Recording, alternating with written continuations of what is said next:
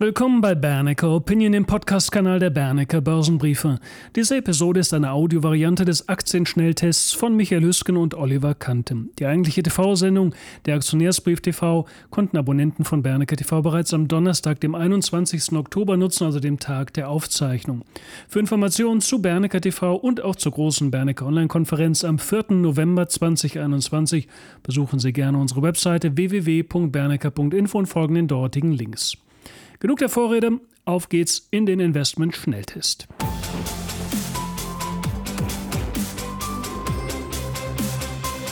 Ein herzliches Willkommen zurück, meine Damen und Herren, und natürlich ein besonders herzliches Willkommen an die YouTube-Gemeinde. Viele fragen immer, warum nochmal ein herzliches Willkommen zurück.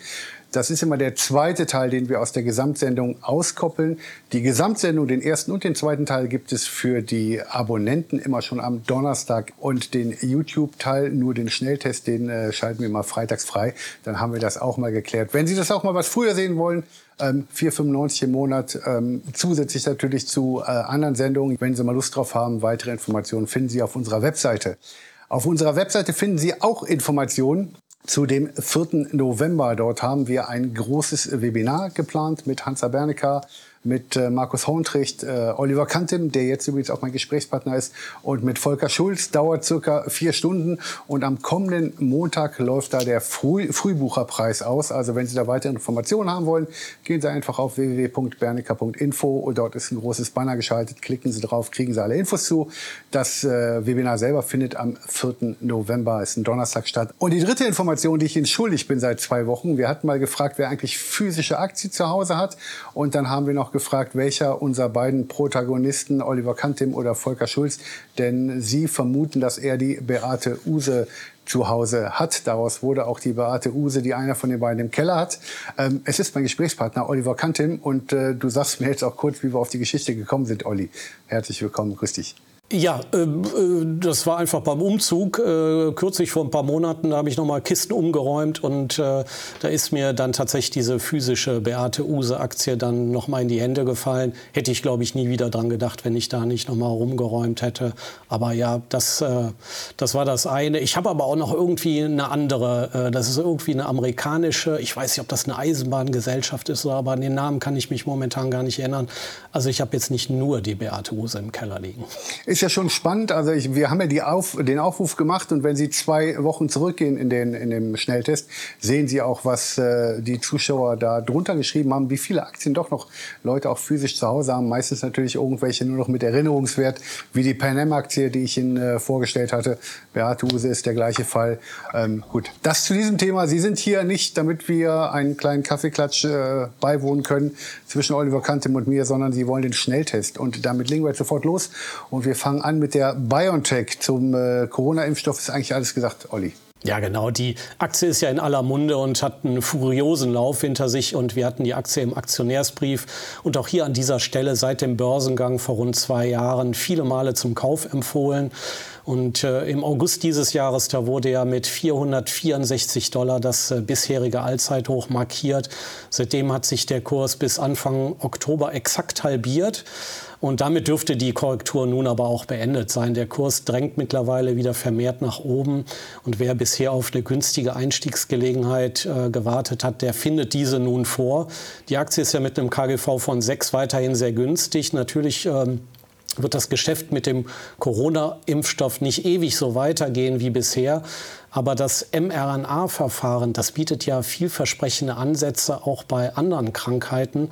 Äh, BioNTech selber ist ja eigentlich eher im Krebsbereich unterwegs gewesen und da bietet halt mRNA, also diese äh, Messenger-RNA-Variante, bietet auch in diesem Bereich halt äh, sehr vielversprechende Möglichkeiten. Das heißt, das bietet der Aktie noch reichlich Potenzial über Corona hinaus und deswegen für mich jetzt auch charttechnisch, aber auch mit fundamentalem Hintergrund wieder ein Kauf. Am Mittwoch nach Börsenschluss gab es Quartalszahlen bei Tesla. Genau, der Halbleitermangel, der scheint Tesla nicht so auszubremsen wie viele andere Autohersteller, denn es gab nicht nur einen neuen Auslieferungsrekord, das hatte man ja schon etwas vorab gemeldet, sondern auch einen Rekordumsatz und einen Rekordgewinn. Und äh, der Gewinn je Aktie lag mit 1,86 Dollar um 25 Cent über den Erwartungen. Auch die Marge hat sich verbessert, obwohl sich der Produktmix hin zu günstigeren Modellen verschoben hat. Ähm, es sind ja vermehrt, natürlich Model 3 ist ja von der Stückzahl ähm, äh, bei weitem das stärkste Modell bei Tesla und auch das günstigste Modell. Aber jetzt ist ja auch das äh, Model Y oder Model Y auch in Deutschland äh, verfügbar und äh, in Europa und wird ja geliefert aus äh, China momentan noch und ist ja auch, ist zwar etwas teurer als das äh, Model 3, aber gehört immer noch zu den günstigeren Modellen von Tesla. Das heißt, der Produktmix, der hat sich hin zu den günstigeren Modellen verschoben und trotzdem hat sich die Marge verbessert. Die Bruttomarge im Automobilbereich, die lag bei 30,5 Prozent. Erwartet worden waren lediglich 28,4 Prozent. Äh, und das sind gute zwei Prozentpunkte mehr als im Vorquartal.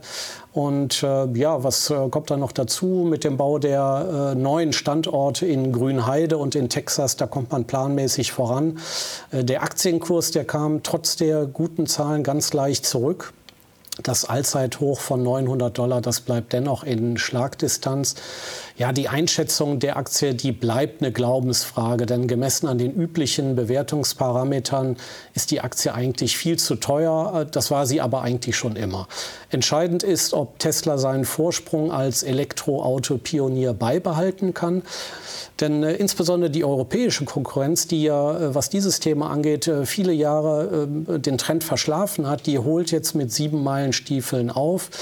Ich würde die Charttechnik entscheiden lassen, wird das bisherige Allzeithoch von 900 Dollar überwunden, dann wäre das ein charttechnisches Kaufsignal.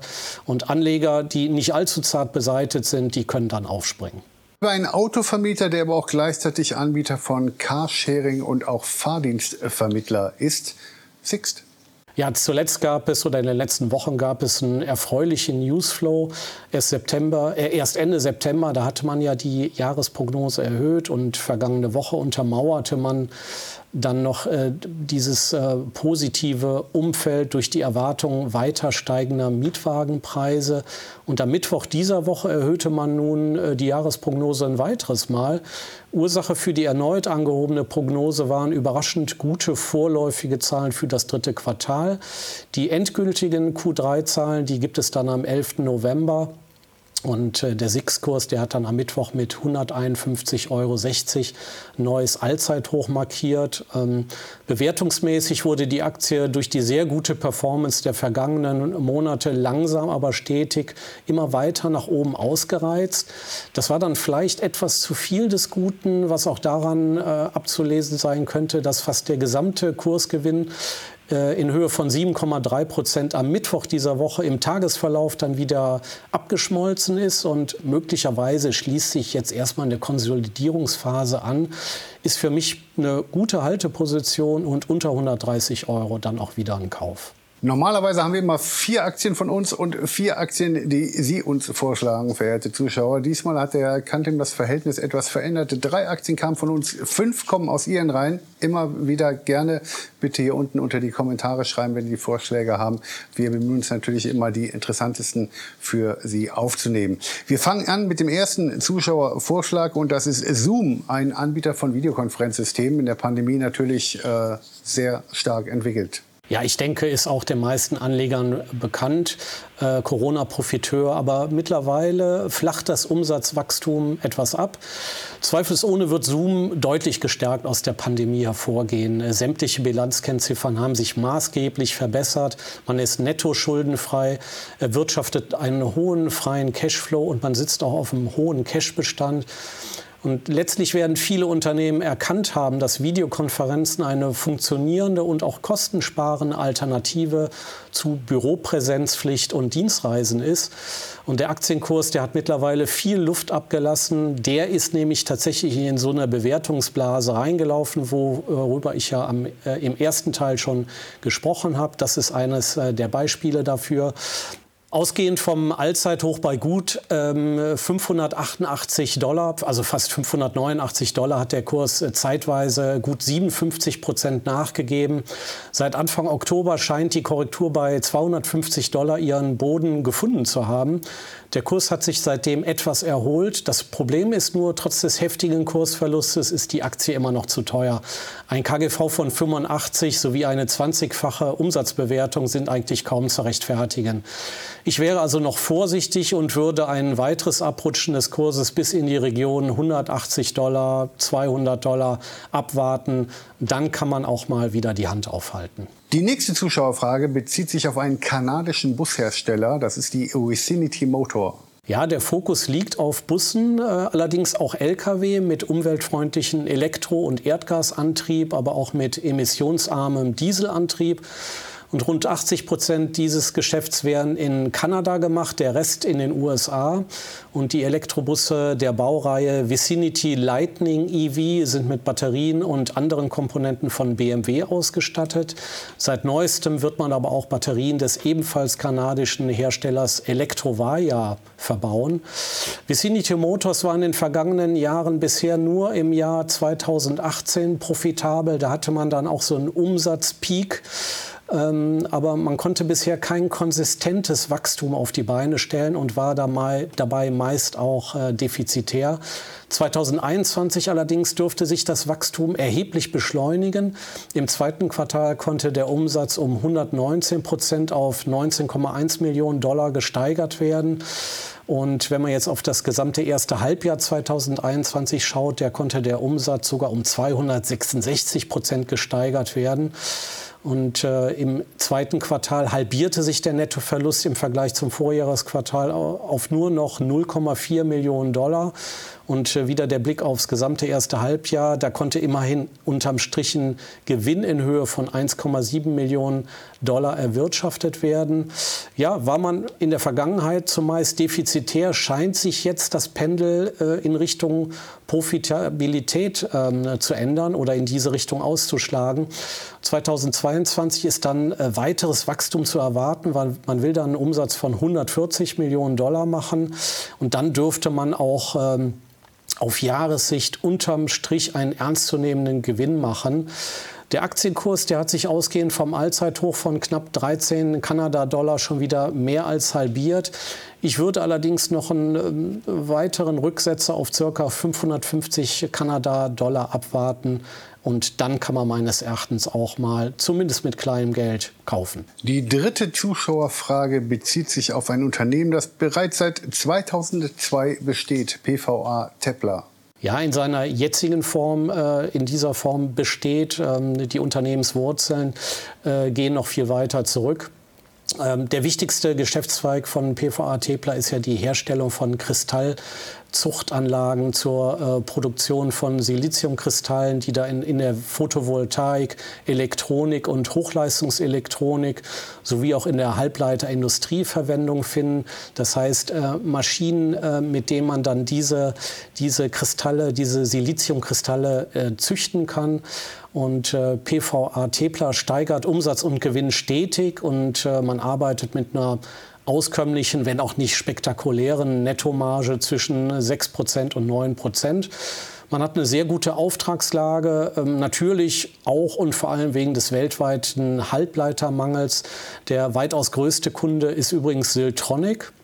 Ähm, zudem werden bisweilen auch mal Übernahmegerüchte herumgereicht und äh, die Marktkapitalisierung von 794 Millionen Euro ist sicherlich für die eine oder andere große Adresse gut zu stemmen.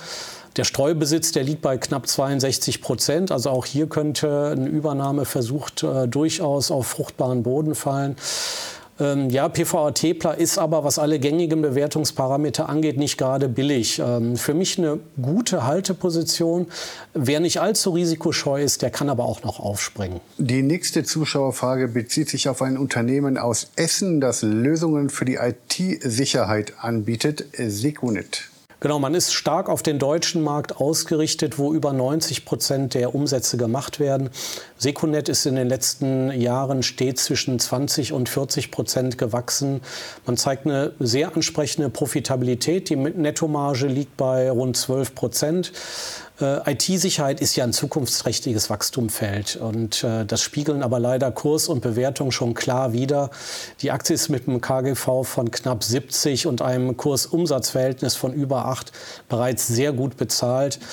Seit August befindet sich der Kurs ähm, im Konsolidierungsmodus. Ähm, Ein Einstiegsmöglichkeit, die gäbe es eventuell so bei 420 Euro, 425 Euro.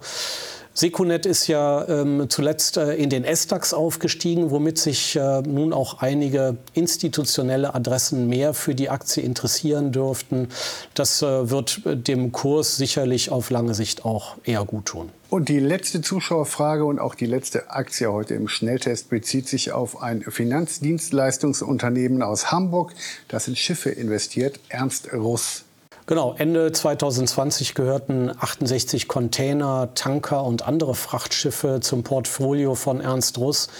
Und wegen des Logistikstaus auf den Weltmeeren, da brummt ja derzeit das Fracht- und Containergeschäft wie nie zuvor. Seit Mai haben sich die Charterraten verdoppelt, seit Jahresbeginn sogar verdreifacht. Und äh, Anfang September hat Ernst Russ hervorragende Halbjahreszahlen gemeldet. Und trotz einer Kursvervierfachung seit Jahresbeginn ist die Aktie immer noch günstig. Das KGV per 2022, das liegt immer noch unter 10. Und Ernst Russ befindet sich ja bei uns auch im Aktionärsbrief im Musterdepot und wir halten weiterhin ein Kursziel von 6,60 Euro für möglich. Die Aktie ist mit einem Kauflimit bei 4,15 Euro, also leicht unterhalb des aktuellen Kursniveaus, weiterhin kaufenswert. Und das war's mit dem Schnelltest und auch mit der gesamten Sendung. Fünf Zuschauervorschläge, also fünf Vorschläge aus Ihren Reihen, drei aus unseren Reihen. Und im ersten Teil haben wir ausführlich über Bitcoin gesprochen und eine Einzelaktie analysiert. Wir hoffen Ihnen insgesamt mit der Sendung ein Stück weit weitergeholfen zu haben, wünschen Ihnen schon jetzt auch ein schönes Wochenende. Bleiben Sie gesund, machen Sie es gut. Ihr Michael Hüsken, Oliver Kantim und Walter Tissen. Dankeschön. Ja, meine Damen und Herren, informieren Sie sich gerne weiter über die große Bernecker Online-Konferenz. Besuchen Sie gerne unsere Webseite www.bernecker.info, um sich zu der Info- und Ticketshop-Seite zu dieser Veranstaltung verlinken zu lassen. Es wäre schön, wenn wir auch Sie bei dieser Veranstaltung begrüßen können. Ihnen noch einen sehr guten Tag, machen Sie es gut und bis zum nächsten Mal.